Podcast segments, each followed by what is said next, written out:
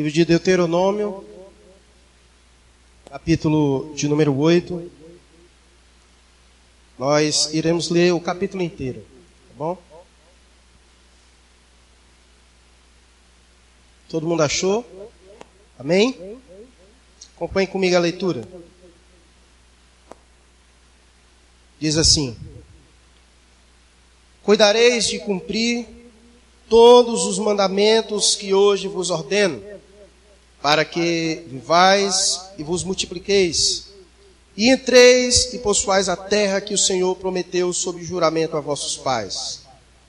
Recordar-te-ás de todo o caminho pelo qual o Senhor teu Deus te guiou no deserto esses quarenta anos, para te humilhar, para te provar, para saber o que estava no teu coração, se guardarias ou não os seus mandamentos.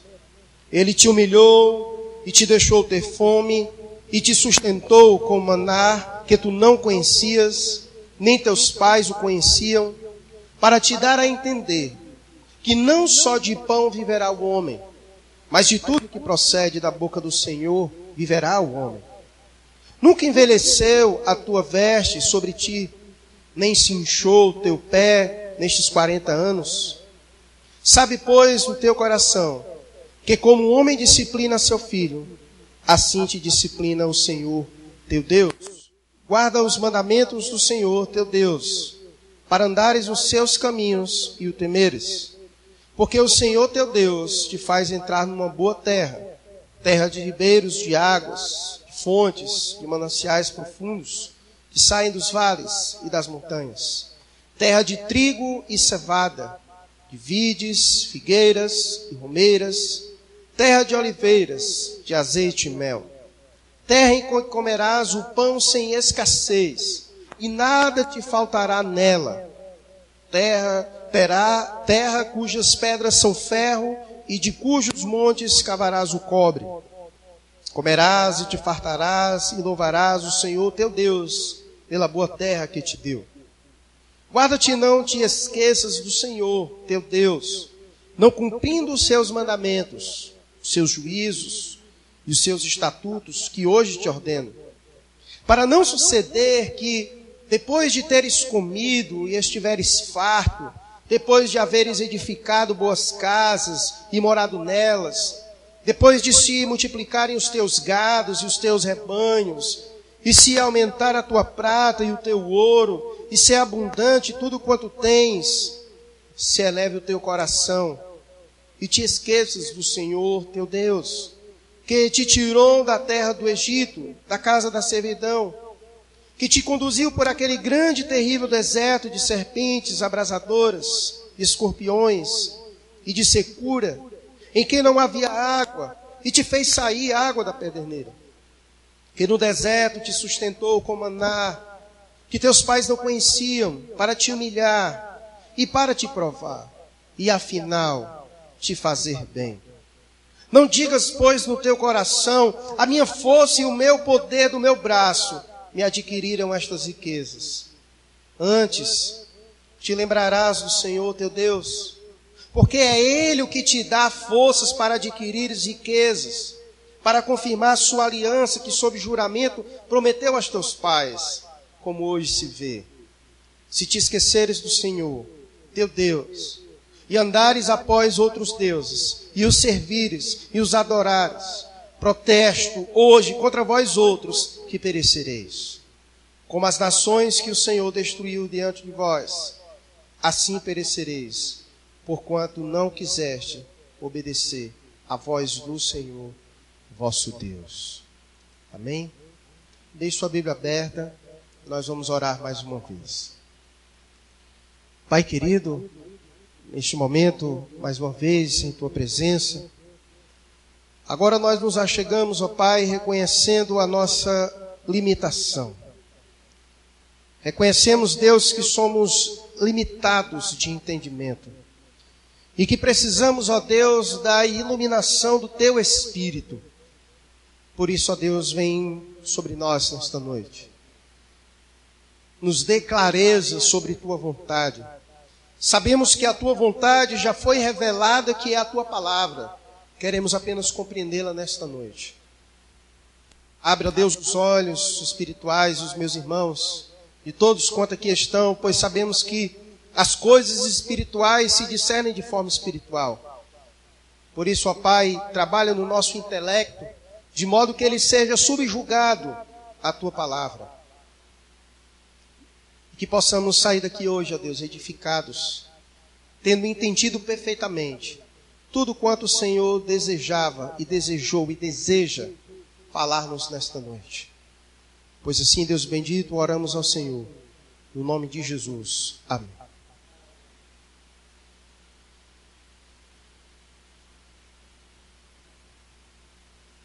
Pode colocar, Lucas, por favor. Eu quero começar hoje a minha mensagem fazendo esta pergunta para você. Quem é você? Quem é você? Quem é você? Quem é você? Essa é uma pergunta e que gera uma resposta sua na sua mente sobre quem é você. Mas quero fazer mais outras duas perguntas em cima dessa de quem é você. Pode passar, Lucas. Por favor. A primeira é: quem é você quando está no deserto? Primeira pergunta é: quem é você?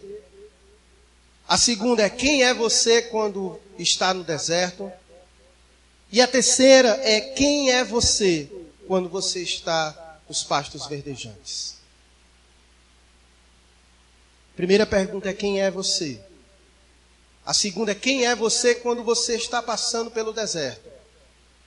E a segunda e a terceira é: quem é você quando está passando e pastando nos pastos verdejantes? Me parece que são três respostas diferentes.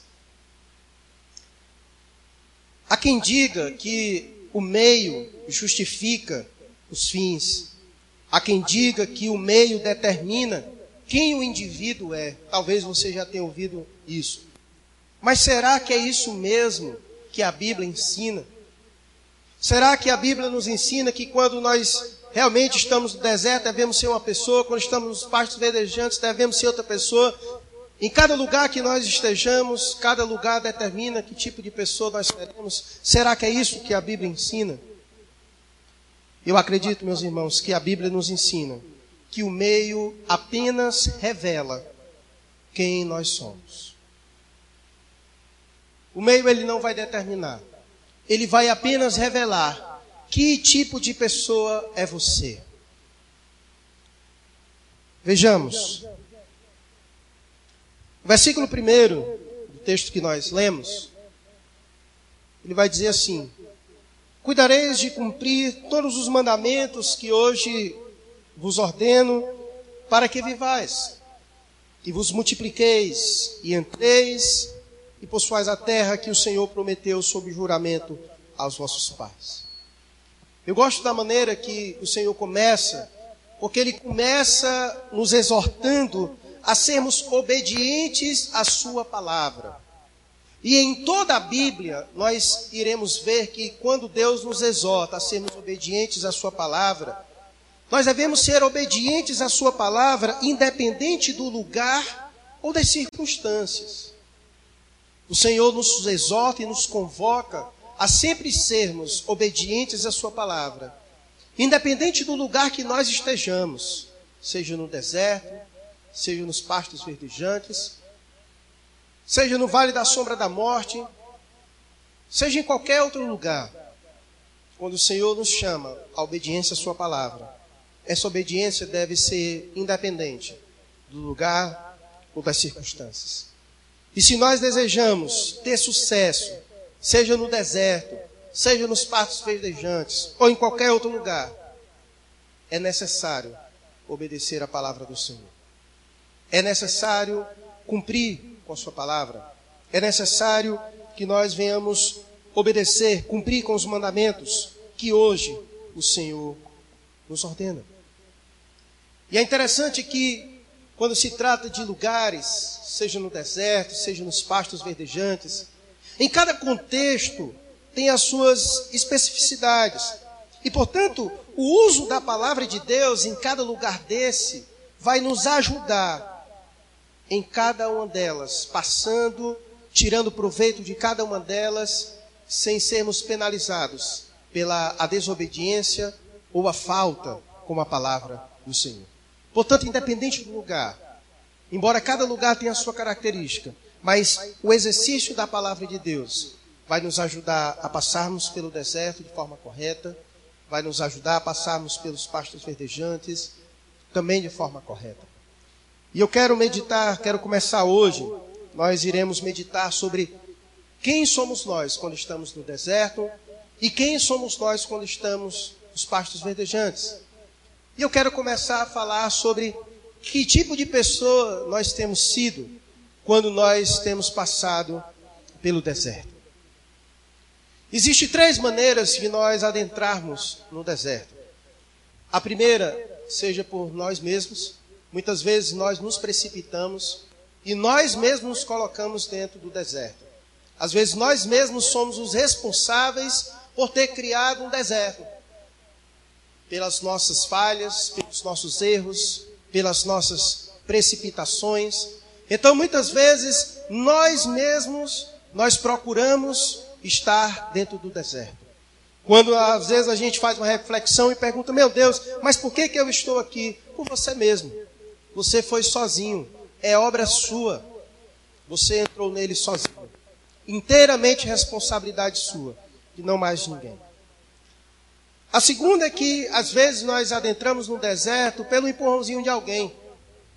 Às vezes, por causa de outra pessoa. Às vezes, a gente passa por desertos. A gente estava caminhando e de repente alguém veio, nos empurrou, e por causa deste alguém, às vezes marido, filhos, ou outras situações, pessoas que estão envolvidas na nossa vida, às vezes por causa de outros, nós acabamos entrando dentro do deserto e passando pelo deserto por causa de outras pessoas. E às vezes a gente é consciente disso, sabe, rapaz, meu filho me colocou neste deserto. As escolhas que ele fez, infelizmente, acabou levando todos nós para esse deserto. E hoje estamos passando por ele. Mas também tem um terceiro, que nem é por você, que nem é por outra pessoa, mas é o próprio Deus. Muitas vezes, o próprio Deus nos coloca no deserto. E aqui cai por terra aquele pensamento de que quando você está passando pelo deserto é porque você está em pecado ou é porque você não tem vida espiritual suficiente. Uma coisa nós precisamos entender, que o deserto, ele faz parte do projeto de Deus para a nossa vida. Portanto, se você deseja ser bem-sucedido, aprovado no deserto, a primeira coisa que você precisa entender é que o deserto também é projeto de Deus para as nossas vidas. Faz parte. Não tem um crente sequer que viva só no deserto, e não tem nenhum crente sequer que viva só nos pastos verdejantes. Vai ter os momentos. É bem verdade que às vezes ele passa mais tempo em um do que outro, mas isso vai depender de como ele se comporta em cada um destes lugares. É igual o aluno que está na primeira série, ele está doido para passar para a segunda série, mas enquanto ele não for capaz de ser aprovado na primeira, ele vai repetir a primeira série cinco vezes. Então é mais ou menos assim. O tempo que você vai passar em cada um deles, isso vai depender de como você vai aprender a caminhar em cada um deles. Isso é projeto de Deus para a sua vida, para as nossas vidas. Então a primeira coisa que você precisa entender é isso. Se você deseja ser bem sucedido quando está passando pelo deserto, é que é necessário você entender que é projeto de Deus para a nossa vida. E nós temos vários exemplos na Bíblia quanto a isso. Quando você vê a história do povo de Israel, e no caso aqui a história de Israel, nós estamos lendo o texto de Deuteronômio, esse povo passou quanto tempo no deserto? Quanto tempo? 40 anos. E não foi um tempo acidental. Não foi por acaso. Mas foi projeto de Deus que esse povo passasse 40 anos. E nem foi um ano a mais e nem foi um ano a menos. Foi o tempo que Deus estabeleceu para eles passarem no deserto. Eles saíram do Egito e Deus poderia rapidamente ter colocado eles na terra que produz leite e mel, que era Canaã. Poderia ter levado eles para, para os pastos verdejantes rapidamente. Mas era projeto de Deus que eles passassem 40 anos no deserto. Bem como também, quando a gente vê no Novo Testamento, assim que Jesus foi batizado no Espírito Santo, ele foi levado para os pastos verdejantes. E ele foi levado para onde? Para onde? Para o deserto. Ora, se o próprio Deus levou seu filho para o deserto, por que, que ele não levaria cada um de nós também? Então, naquele momento, Jesus Cristo, cheio do Espírito Santo, porque recebeu o Espírito Santo, talvez fosse nos dias de hoje, pessoal, agora ele vai gozar de toda a sua plenitude de estar cheio do Espírito Santo. O Senhor o levou para o deserto. Então, você precisa entender isso, porque muitas pessoas, quando se convertem, ela acha que Deus tem a obrigatoriedade de colocá-la por imediato nos pastos verdejantes. Mas e quando Deus lança ela no deserto? Aí ela vai dizer: Vixe, quando eu era descrente era melhor do que quando eu era crente. Eu me converti e agora estou passando pelo deserto, como é que é isso? Se ele não tiver esse entendimento, ele perece no deserto. Ele morre no deserto. Porque ele precisa primeiro entender que o deserto também é projeto de Deus para a vida dele. E que, portanto, pode ser na hora da conversão, pode ser depois, não importa, mas vai chegar. Vai chegar o momento. E alguns é no momento da conversão, outros são depois. Então, ter esse entendimento, a priori, nos ajuda a entender a nossa caminhada no deserto. Quando é Deus que coloca, você precisa entender. Porque quando você entende que Deus lhe colocou, você não vai fazer perguntas tolas quando você está passando pelo deserto. Você vai fazer perguntas corretas. Porque a questão não é se eu estou no deserto. A questão não é se eu vou passar pelo deserto, mas a questão é para que, que eu estou no deserto? O que, que eu devo aprender quando estou no deserto? O que, que Deus quer me ensinar quando Ele me coloca no deserto? São essas perguntas que você deve fazer. Essas são as perguntas corretas a se fazer quando está passando por isso. Não sei se você, alguém nesta noite, Deus colocou no deserto. Então a pergunta não é o que eu estou fazendo aqui, ou por que, que eu estou aqui, mas é para que, que eu estou. O que, que eu devo aprender? O que é que o Senhor quer me ensinar? E aí vamos aprender sobre o que Deus quer nos ensinar quando Ele nos coloca no deserto. Verso 2.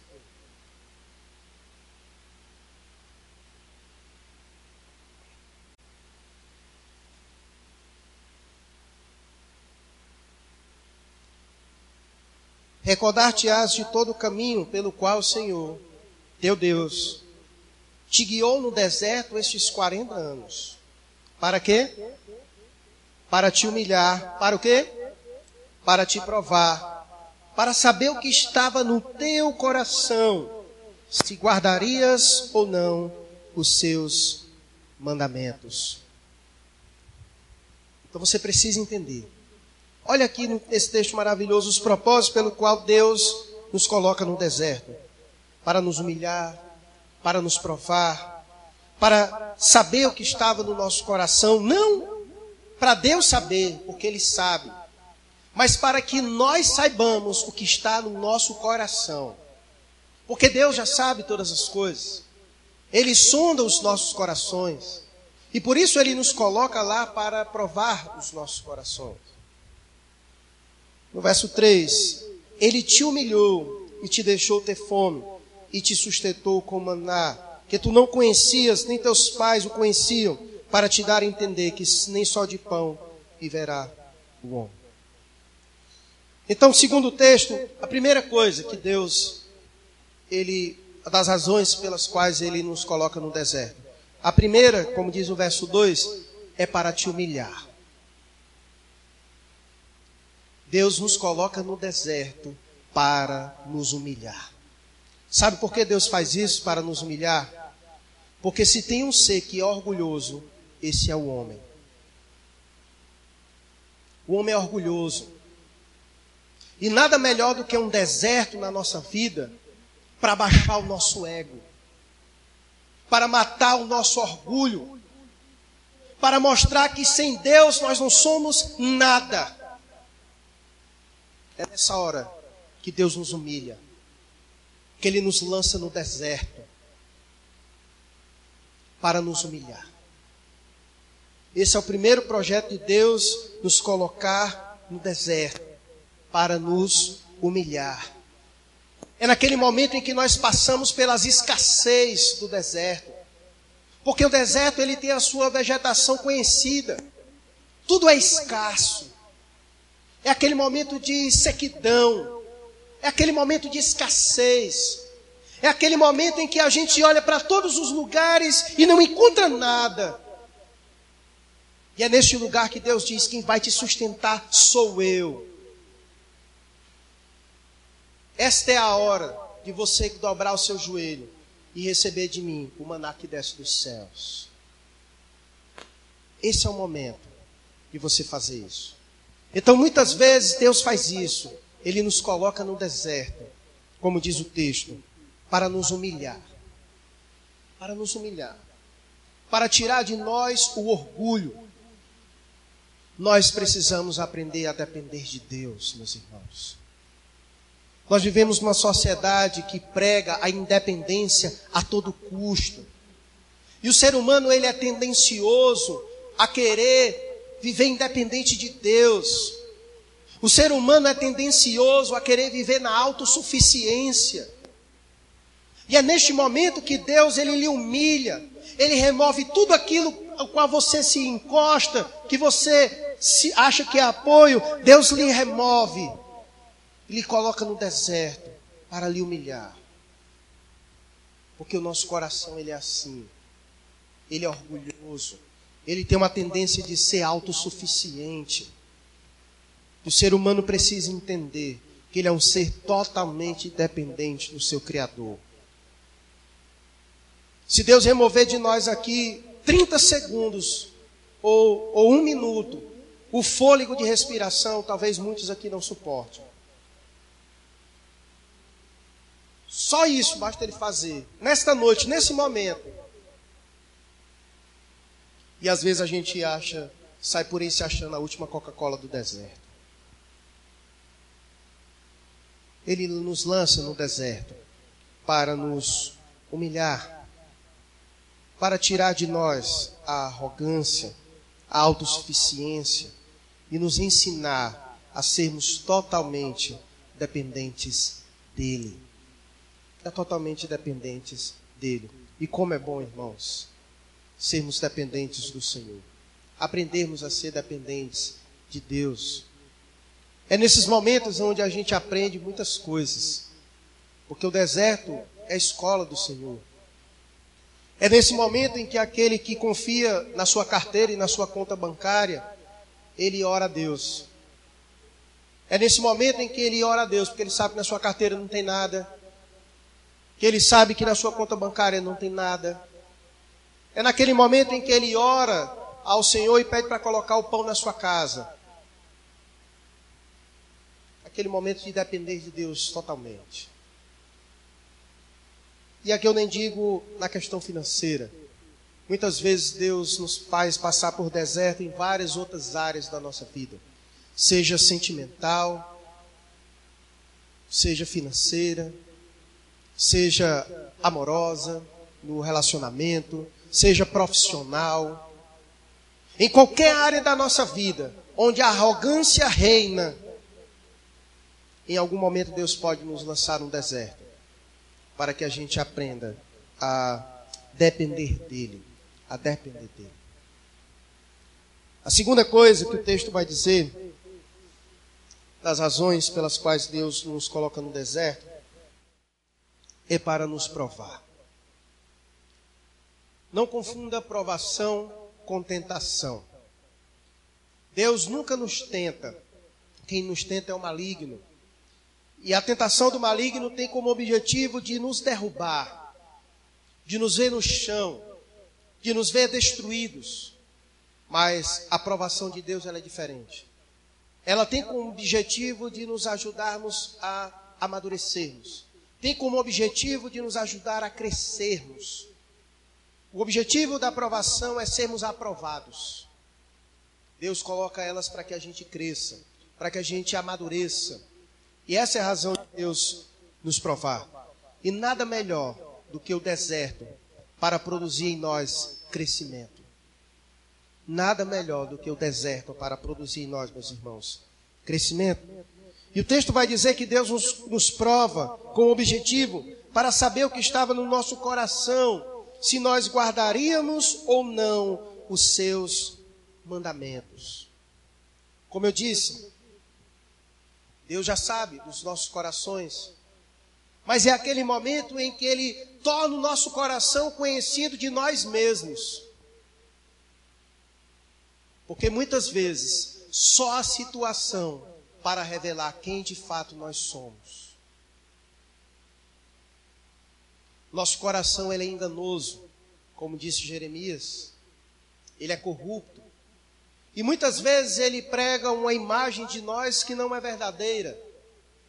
E somente quando Deus nos, passa, nos faz passar por momentos de deserto na nossa vida, é que essas coisas que estavam lá guardadas, ocultas, elas se manifestam.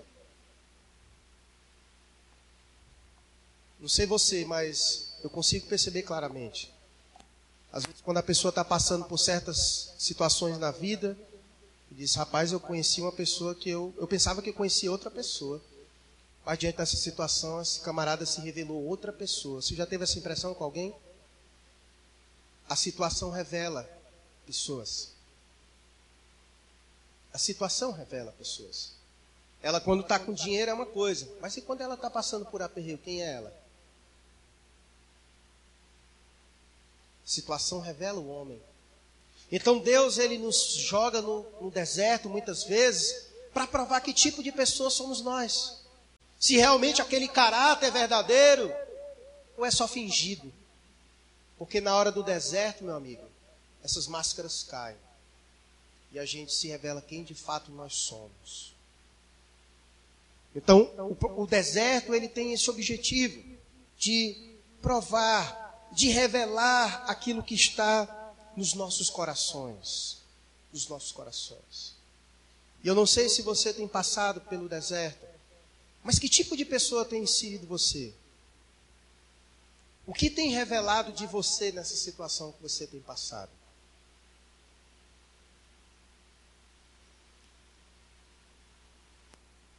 A terceira coisa que Deus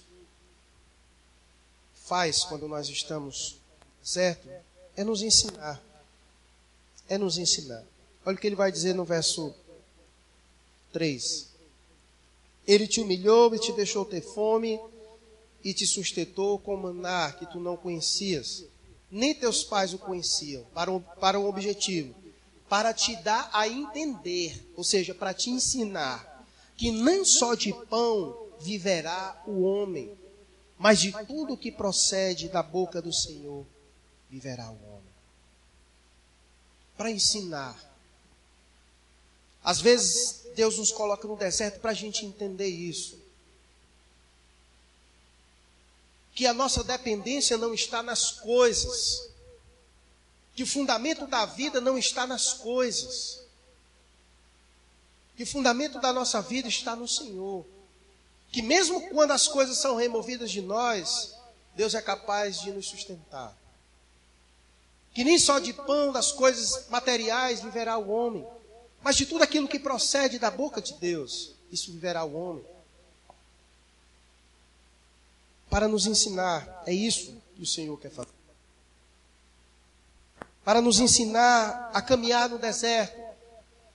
Quando nós estamos passando pelo deserto, nós não devemos esperar alimentos em abundância, porque a vegetação ela é contrária a isso faz parte do deserto a escassez. E Deus então quer nos ensinar quando nós estamos passando por isso. O Senhor quer nos ensinar a estarmos, a sermos contentes com a sua provisão, sem murmurarmos. O texto vai dizer que quando Deus nos prova, Ele revela o que estava no nosso coração. E muitas vezes, quando nós estamos passando pelo deserto, revela quão murmuradores nós somos. Se tem um povo que murmura contra Deus, somos nós quando estamos passando no deserto. Reclamamos da vida, de Deus e de tudo. Está aí uma coisa que fica notória quando nós estamos passando pelo deserto. Nós somos finos murmuradores. Tendemos a reclamar de tudo. Reclamamos da comida, reclamamos da bebida, reclamamos daquilo que vestimos, reclamamos de tudo. O deserto ele revela isso com muita clareza. Nós somos murmuradores. Quando Israel estava passando no deserto, era uma das coisas mais claras de se ver em Israel quando eles passaram 40 anos no deserto. O povo para murmurar. Chega a dar raiva de ler o texto bíblico. Não é isso que você sente, né, quando lê? A gente vai lendo e diz: Meu Deus, mata logo este povo. E foi isso que Deus fez. Só sobrou dois: Josué e Caleb. O resto tudinho Deus matou. Porque era murmurador demais. O povo reclamava demais. Porque quando a gente está passando pelo deserto, a gente tem dificuldade de glorificar a Deus. A gente tem dificuldade de perceber o cuidado de Deus. E a gente murmura de tudo. Meus irmãos, não seja murmurador. Porque corre o grande risco de você morrer no deserto como o povo de Israel. Então a gente precisa aprender a caminhar pelo deserto e, e aprender aquilo que Deus deseja nos ensinar. E se tem uma coisa que ah, certamente não agrada a Deus, é um povo murmurador. E foi por isso que, que o povo de Deus pereceu no deserto, porque era um povo murmurador. Murmurador.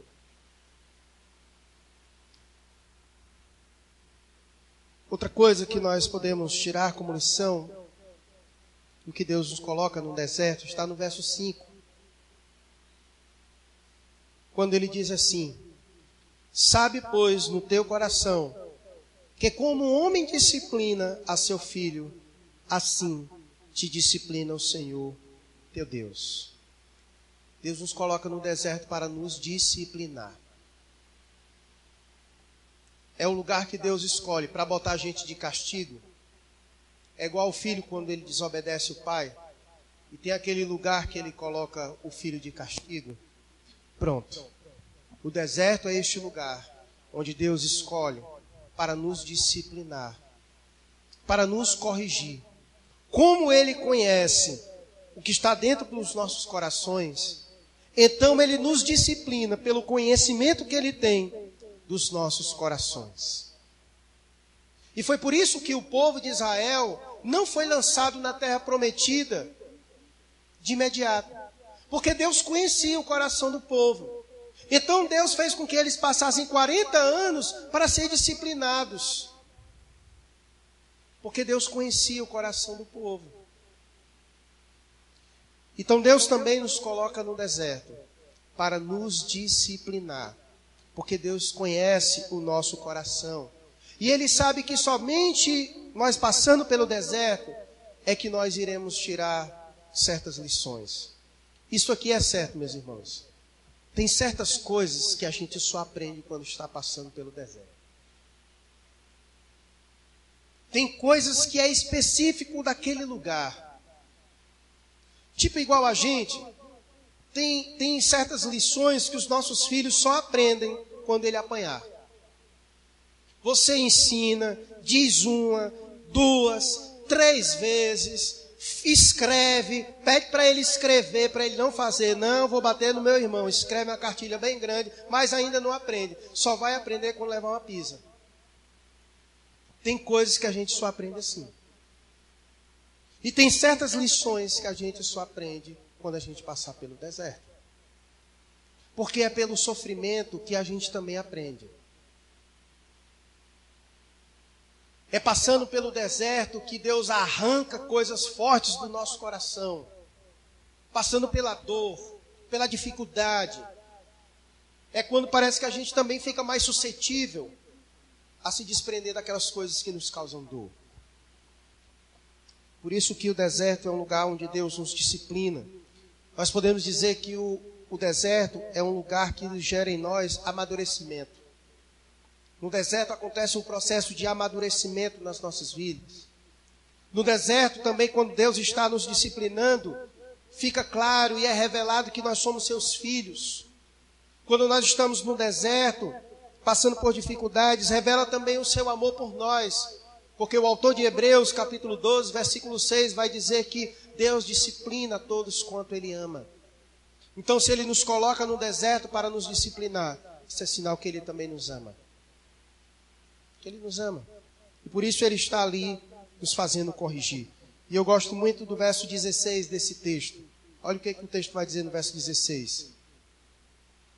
Que no deserto te sustentou com maná, que os teus pais não conheciam para te humilhar e para te provar, e afinal para te fazer bem.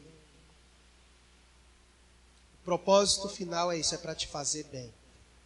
Embora doa, embora ah, seja doloroso o processo da disciplina, da correção de Deus, esse processo de Deus nos humilhar, de quebrar o nosso orgulho, dói.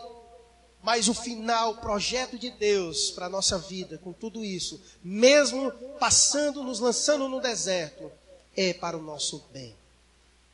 É visando o nosso bem. E a gente precisa entender isso. Porque se a gente entender que quando Deus nos coloca no deserto, não é simplesmente para produzir dor em nós, como se Ele se alegrasse na nossa dor, a gente murmura. Mas é a gente precisar entender que isso é para o meu bem. Talvez nós agora na maturidade, quando os nossos pais nos disciplinavam, a gente ficava chateado, não entendia.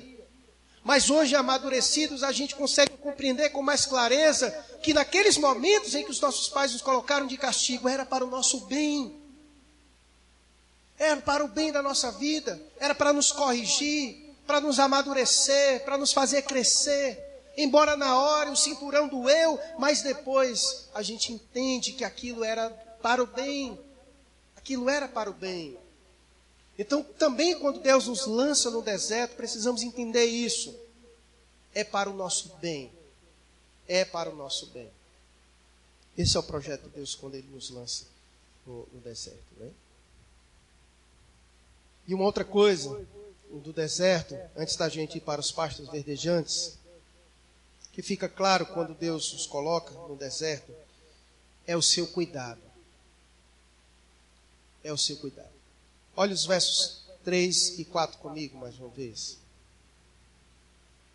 Ele te humilhou e te deixou ter fome, mas te sustentou com o maná que tu não conhecias, nem os teus pais o conheciam, para te dar a entender que nem só de pão viverá o homem, mas de tudo que procede da boca do Senhor viverá o homem. Verso 4: Nunca envelheceu a tua veste sobre ti, e nem se inchou os teus pés nestes 40 anos. Olha o verso 15 também, como é interessante, que diz assim: Que te conduziu por aquele grande e terrível deserto de serpentes abrasadoras, de escorpiões e de secura, em que não havia água, mas ele fez sair água da perdeneira. Então perceba o cuidado de Deus. No lugar de escassez, Deus sustentou o povo com maná. No lugar onde não tinha água, Deus saiu, fez o povo beber água da pedra, da rocha. O lugar onde não tinha lugar para comprar roupa, Deus fez com que as suas roupas não envelhecessem. Deus não permitiu com que os seus pés inchassem. Deus não permitiu com que as suas sandálias se estragassem. Deus estava lá cuidando do seu povo. Isso é importante, meus irmãos, porque infelizmente, enquanto nós estamos passando pelo deserto, nós temos uma imensa dificuldade de contemplarmos o cuidado de Deus sobre nós. A gente foca tanto na sequidão à nossa volta que a gente não consegue ter os mínimos e os detalhes, o cuidado de Deus. Mesmo nós passando pelo deserto, está lá Deus, com o maná, dando água, de dia com a nuvem, à noite com as tochas de fogo iluminando, direcionando. Deus lá cuidando do povo. É preciso enxergarmos, termos essa sensibilidade para percebermos o cuidado de Deus quando nós estamos passando pelo deserto. Porque corre o grande risco da gente não perceber isso e a gente murmurar contra Deus, achando que Deus nos abandonou, achando que fomos esquecidos, achando que nós somos entregues ao deserto para morrer naquela sequidão, como se Deus não estivesse ali conosco cuidando de nós. Então é preciso remover a cegueira que às vezes o deserto coloca em nós e percebermos que mesmo no deserto, Deus está lá cuidando de nós. Durante o dia com as nuvens, à noite nos guiando pela tocha de fogo, trazendo maná dos céus, fazendo a água sair da rocha, não deixando nossas vestes envelhecer, não permitindo os nossos pés se incharem. É importante nós percebermos o cuidado de Deus conosco quando nós estamos no deserto. Leia comigo o verso 6. Diz assim: Guarda os mandamentos do Senhor teu Deus, para andares nos seus caminhos e o temeres. Ora, assim como no verso 1, a exortação é obedecermos ao Senhor por meio da Sua palavra, enquanto nós estamos no deserto. E a partir do verso 7, o autor vai falar sobre como é a nossa vida quando nós estamos nos pastos verdejantes, quando estamos agora nas terras abundantes. E a recomendação e a exortação é a mesma: obedecermos a palavra do Senhor. Seja no deserto, seja nas terras que mana leite e mel. Talvez para muitos possa se achar ser mais fácil obedecer a Deus quando chega o tempo de bonança. Mas será que é? Será que é mais fácil nós sermos obedientes a Deus quando nós estamos no tempo da bonança? Ou é o contrário? Ou será que é mais fácil obedecer a Deus quando estamos no deserto? Vejamos os, os textos, do 7 ao 14. O texto vai dizer assim: Porque o Senhor teu Deus te faz entrar numa terra boa, terra de ribeiros, de águas, de fontes, de mananciais profundos, que saem dos vales e das montanhas, terra de trigo e cevada, de vides, figueiras e romeiras, terra de oliveiras, de azeite e mel terra em que comerás o pão sem escassez, e nada te faltará nela, terra cujas pedras são ferro e de cujos montes cavarás o cobre. Comerás e te fartarás, e louvarás o Senhor teu Deus pela boa terra que te deu. É totalmente o contrário do deserto. É a abundância. É abundância. Mas o verso 11 ele diz: Guarda-te, não te esqueça do Senhor teu Deus não cumprindo os seus mandamentos, os seus juízos, os seus estatutos que hoje te ordeno. Para não suceder que depois de teres comido, estiver farto, depois de haveres edificado boas casas e morado nelas, depois de se multiplicarem os teus gados, os teus rebanhos, e se aumentar a tua prata e o teu ouro, e ser abundante em tudo quanto tens, cuide para que não eleve o teu coração e te esqueças do Senhor teu Deus, que te tirou da terra do Egito, da casa da servidão.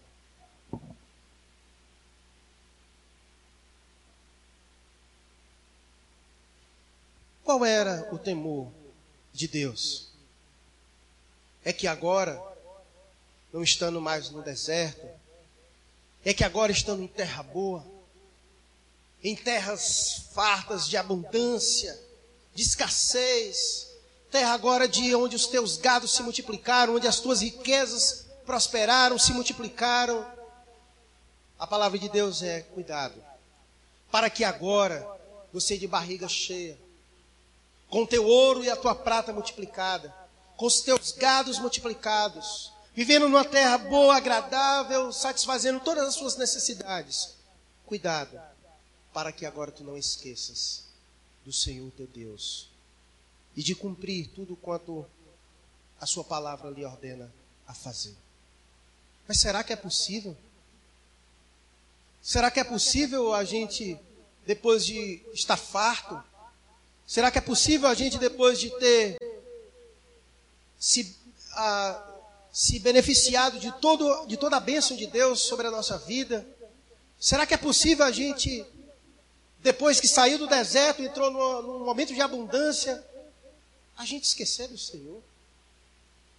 Será que é possível isso acontecer? É possível sim isso acontecer, meus irmãos. A prosperidade e o conforto, elas trazem consigo o perigo de nos envolvermos tanto com as bênçãos, a ponto de nos esquecermos daquele que nos abençoou. Quantos de nós não fazem das bênçãos maldição na sua vida? Quantos não fazem isso? Quantos, quando estão no deserto, clama a Deus e jejua e procura a Deus e ora e faz e tudo aquilo, e quando Deus abre as comportas, Deus abençoa, Deus faz ele prosperar. E esse já não esqueceu do Senhor. Não pisa mais nem na igreja. Já não ora mais como orava já não lê mais a Bíblia como orava. Está vivendo no momento farto, está com a barriga cheia. É aquele tipo de crente que só procura Deus no aperreio da sua vida. E depois que Deus o ajuda, ele esquece do Senhor, seu Deus. Ele esquece. Ele esqueceu do Senhor teu Deus. Quantos, meus irmãos, infelizmente, não são assim?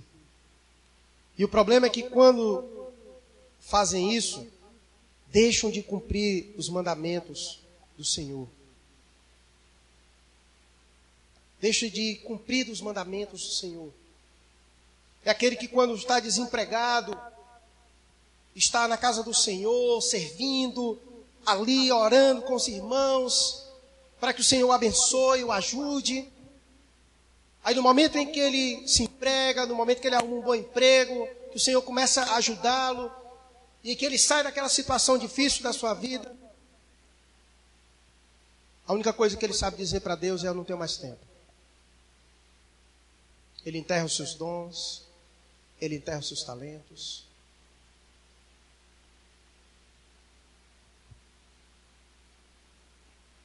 É aquele que, quando estava no aperreio, era um dizimista fiel, mesmo na sua pobreza, mas agora ganhando muito, se volta para Deus e acha que Deus não tem mais participação nos dízimos e nas ofertas. Porque ele ganha muito dinheiro agora. E ele acha que tudo aquilo é fruto do seu próprio trabalho. Ele esqueceu que quem lhe fez prosperar foi o Senhor, seu Deus.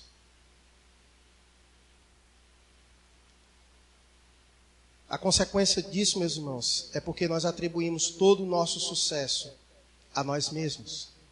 Olha o que, que o verso 17 vai dizer do texto.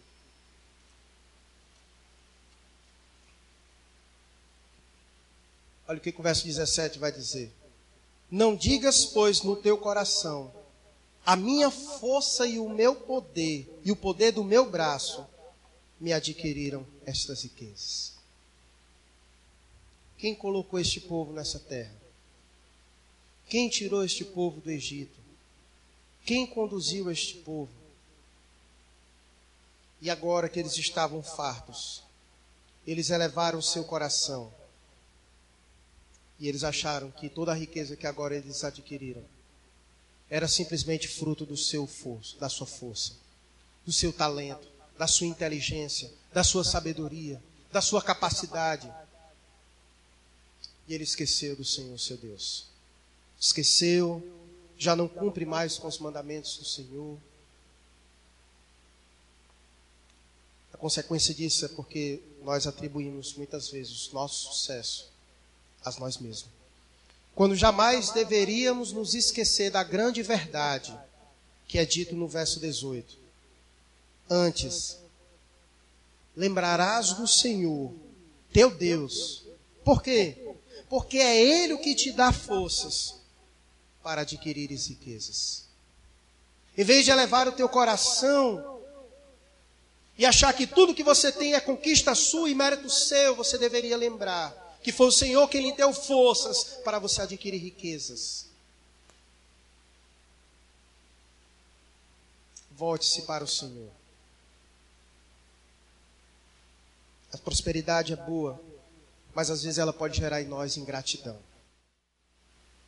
E esquecemos do Senhor, deixamos de cumprir com, com, seus, com os nossos deveres, quando jamais nós deveríamos nos esquecer, meus irmãos, de que foi o Senhor quem nos deu força para adquirirmos as nossas riquezas. Por isso que o princípio do dízimo é maravilhoso. Porque o princípio do dízimo é isso. Você, quando devolve o dízimo, é você lembrar que tudo que chega às suas mãos é fruto da bênção do Senhor sobre a sua vida.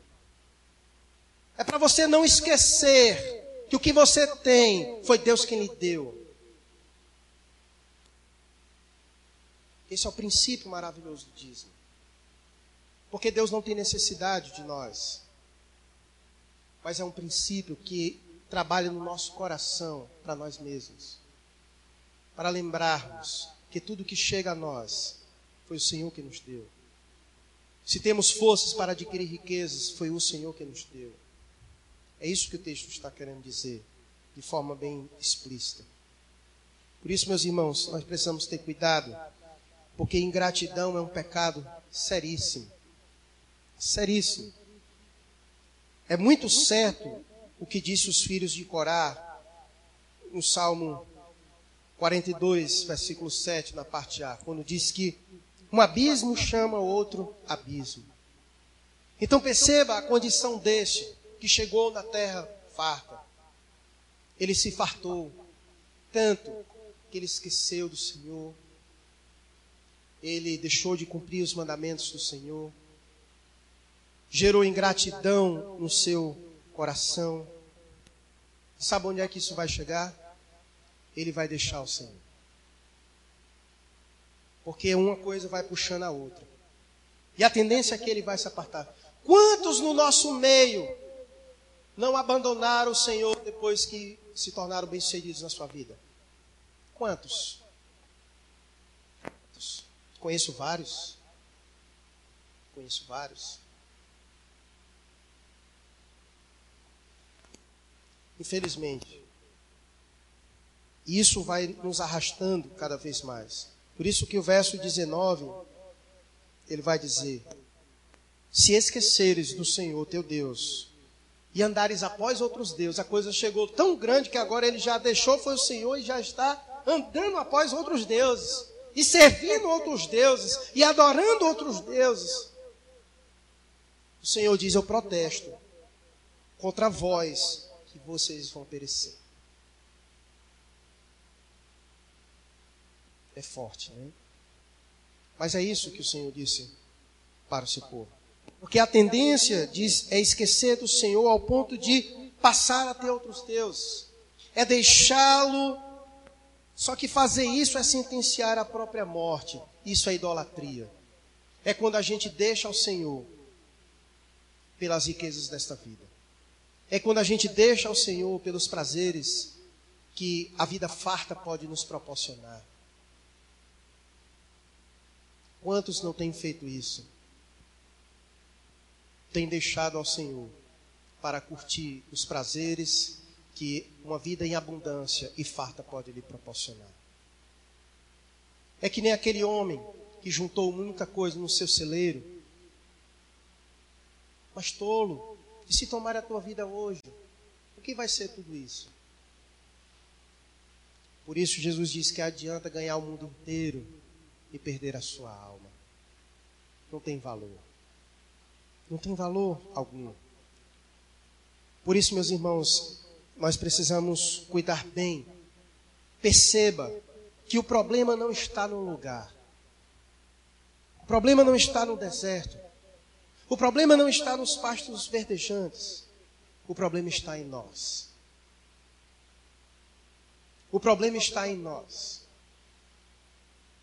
Que não sabemos passar pelo deserto e nem sabemos passar pelos pastos verdejantes. Por isso Salomão disse algo interessante, e eu para finalizar eu quero levar os irmãos lá. Provérbios 30.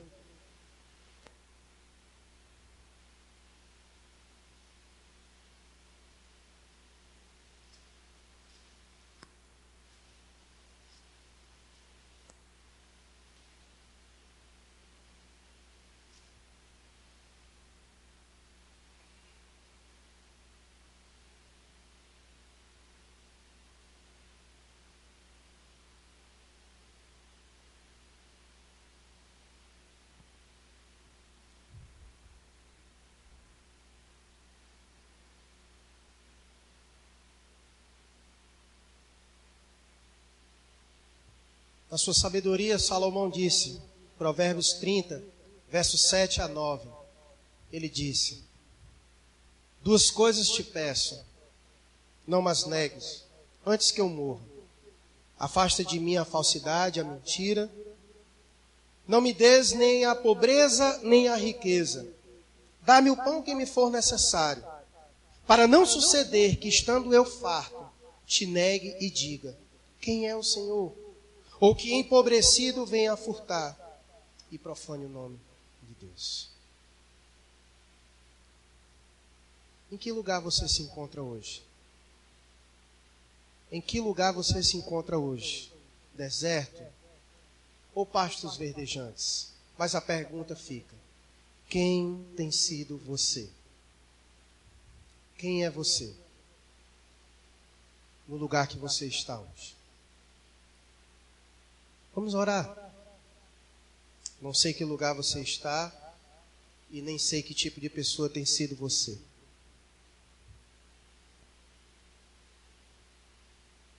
Se está no deserto e tem sido murmurador, peça perdão ao Senhor, trabalhe a sua vida.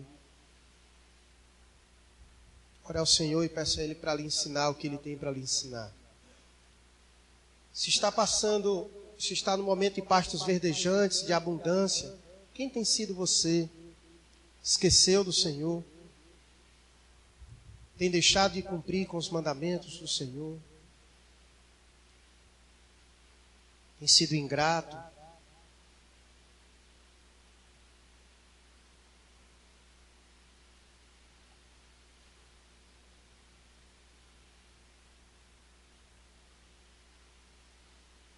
Fale com Deus.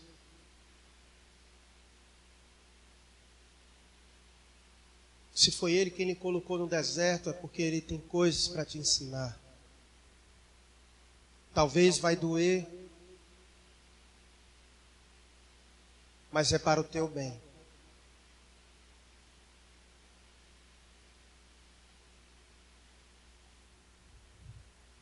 Você está no tempo de colheitas boas, de abundância. Seja fiel a Deus. Não faça das bênçãos maldição na sua vida. Honra teu Deus. Lembra do Senhor. Cumpre com os teus compromissos diante dele. Para que ele não te tire da terra boa e te lance novamente no deserto.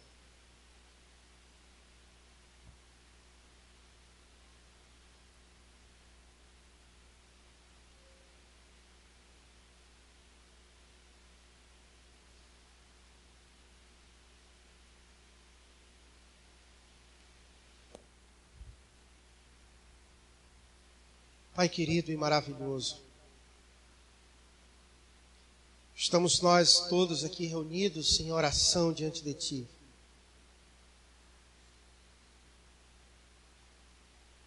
Pai, eu sei que Tu sabes aonde cada um dos meus irmãos se encontram.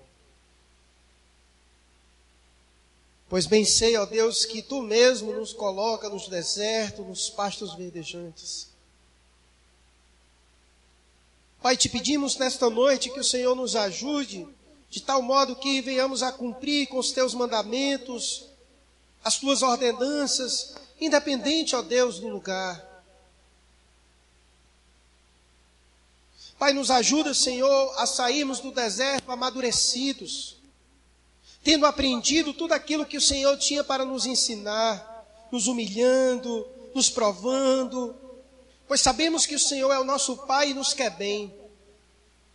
E por isso tu mesmo nos disciplina, porque o Senhor sonda e conhece os nossos corações, e nós te agradecemos por isso, ó Deus, porque a tua disciplina nos faz melhores. Pai, não permita com que no deserto sejamos reprovados. Que no deserto, ó Deus, não revele seres murmuradores. Mas que no deserto revele seres adoradores.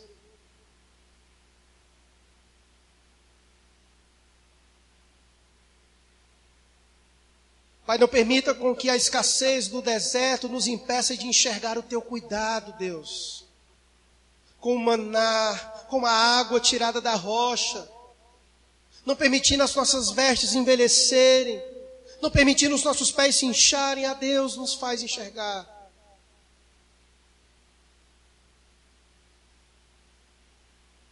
Não permita, ó Deus, com que o Deus deste século gere no nosso coração, ó Deus, insatisfação de Ti.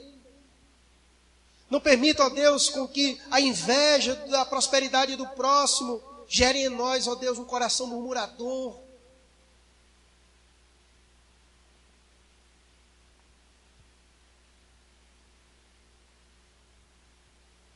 Pai bendito, e quando nos colocares, ó Deus, nos pastos verdejantes, e se essa for a realidade de muitos já aqui também, Pai, nos ajuda. Não permita, ó Deus, com que a satisfação de estarmos desfrutando dos benefícios da abundância, da fartura, nos leve, ó Deus, ao esquecimento de Ti. Como se toda a nossa conquista fosse fruto da força do nosso próprio braço. Como se o Senhor não tivesse nos ajudado. Deus, nos dê um coração grato, ó Pai, a Ti.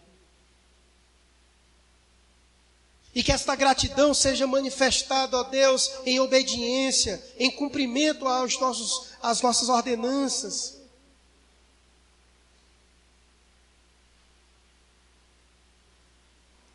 Pai bendito, nos ensina, Senhor.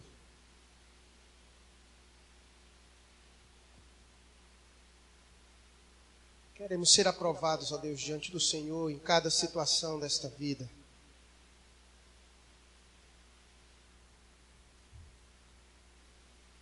Pai, trabalha no coração de cada um de nós. Sei que o Senhor nos conhece. Obrigado a Deus por esta noite, por esse tempo que tivemos meditando na tua palavra e o teu Espírito agindo em nós. Produz no teu povo, a Deus, crescimento. Pois assim, a Deus, oramos ao Senhor, no nome de Jesus. Amém.